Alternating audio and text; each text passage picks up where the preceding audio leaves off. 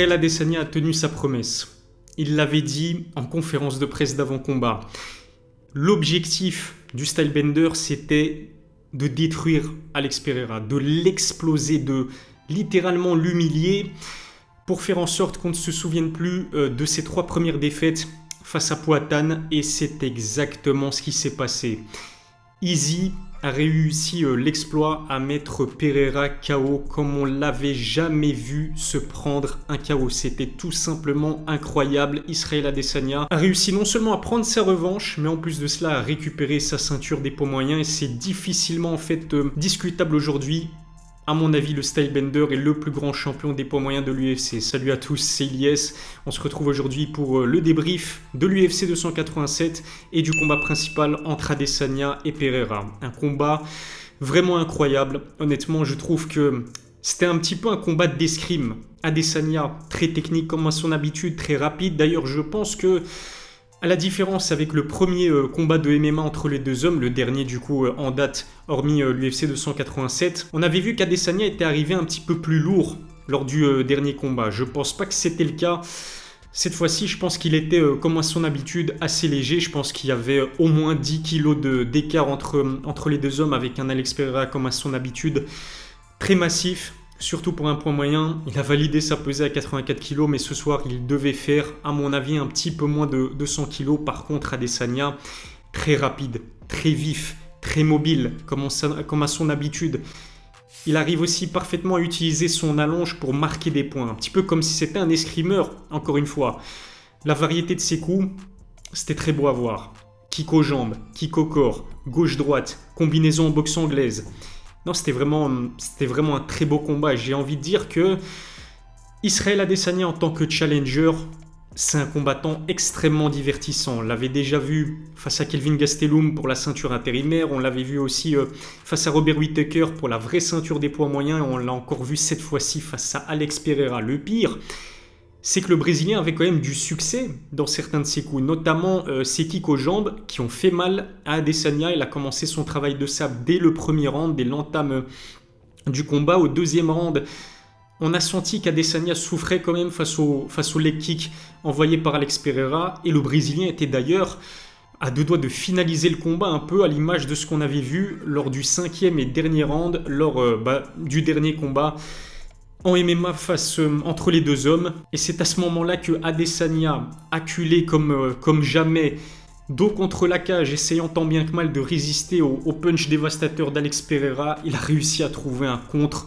monumental, une droite énorme. On a senti que toute la frustration accumulée ces derniers mois, il l'a mis dans son point, un petit peu comme un animé, et il a éteint Alex Pereira. Pereira, une fois qu'il a fini au sol, plus de réaction, déconnexion totale, yeux ouverts.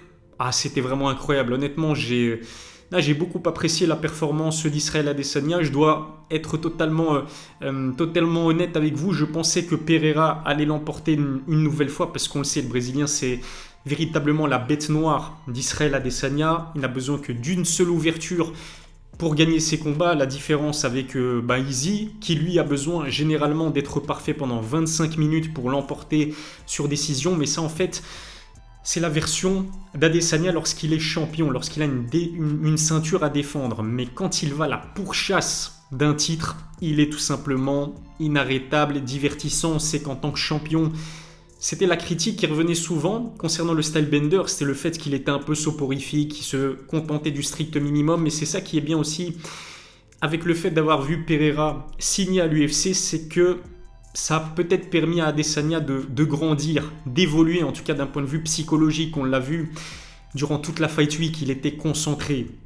Adesanya, c'est un combattant qui généralement parle beaucoup, qui aime les médias, hein, qui, euh, qui est un as euh, au niveau de la communication, on le voit avec sa chaîne YouTube qui fait des centaines de, milliers de vues, mais cette fois-ci, il était concentré, son visage était fermé durant toute la Fight Week. Au moment de rentrer dans l'octogone aussi, un petit peu moins un showman qu'à son, à son accoutumé, à son habitude, et c'est totalement logique parce que s'il venait à, perdre une quatrième fois contre Alex Pereira, ça aurait peut-être même pu mettre à mal euh, sa legacy dans la catégorie des, points moyens. Mais du coup, il récupère sa ceinture de manière brillante. Je pense qu'on n'avait jamais vu Pereira se manger un, un chaos aussi dévastateur que celui que Adesanya lui, lui a infligé euh, ce soir. Peut-être que Pereira a sous-estimé la puissance euh, d'Izzy. Et c'est une erreur parce que bah, Izzy, lors du précédent combat, avait failli le terminer aussi dans la fin du premier round. Pereira à l'époque avait, euh, avait été sauvé par le gong. Combat extraordinaire franchement et grosse performance d'Israël Adesanya qui récupère son titre. Reste à savoir maintenant contre qui il va défendre sa ceinture. J'ai ma petite idée. D'ailleurs on a vu que Ramzat Chimaev avait déjà euh, envoyé un message au champion de, de la catégorie des 84 kg. Il est intéressé à l'idée de, se mesurer au, style bender et à mon avis c'est le combat qui risque de se passer pour la prochaine défense de titre d'Israël Adesanya. Après on sait que bah, c'est un combattant actif. Bah, d'ailleurs le, dernier combat s'est fait il y a 5 mois auparavant à peine. C'était euh, une critique que beaucoup de personnes avaient fait euh, à Adesanya, y compris son coach Eugène Berman qui avait considéré en fait qu'Izzy euh, prenait ce rematch en MMA de manière euh, trop prématurée et qu'il avait besoin de se remettre, euh, se remettre de son TKO infligé par Alex Pereira, bah, il a prouvé que pas du tout.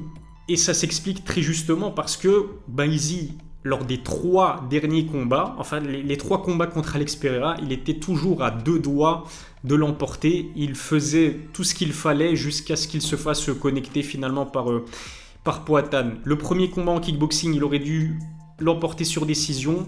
La décision lui a été euh, volée. Le deuxième combat, il domine encore une fois Alex il se fait éteindre par son crochet. Pareil pour, euh, le troisième combat où là, il se, fait, euh, il se fait battre sur KO technique. Ça aurait pu encore une fois être le cas et honnêtement, je pense que là, ça aurait été compliqué pour Adesanya, mais il a prouvé qu'il avait un sacré mental, il a pris des risques, il a montré un visage légèrement plus agressif qu'à son habitude et les risques ont payé. Il devient encore une fois le champion de la catégorie des, middleweights. Et puis il faut parler de la célébration d'Israël Adesanya qui rentre dans les annales. Tout simplement légendaire parce que il vient de mettre un KO à Alex qui est inconscient, qui gît au sol et lui met trois fléchettes sur sa dépouille à l'image de bah, les trois défaites qu'il lui avait infligées précédemment.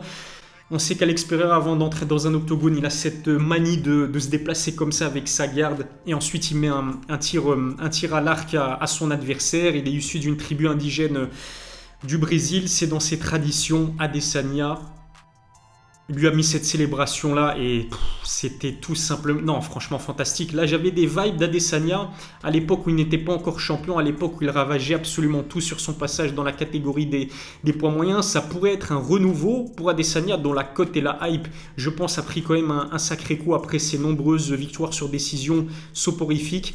Ça pourrait relancer vraiment euh, la carrière d'Israël Adesanya en espérant qu'en tant que champion des poids moyens il soit aussi divertissant que, que ce soir. Ramzat Shimaev va affronter Paulo Costa. À mon avis, ça risque d'être officialisé dans, les prochaines semaines.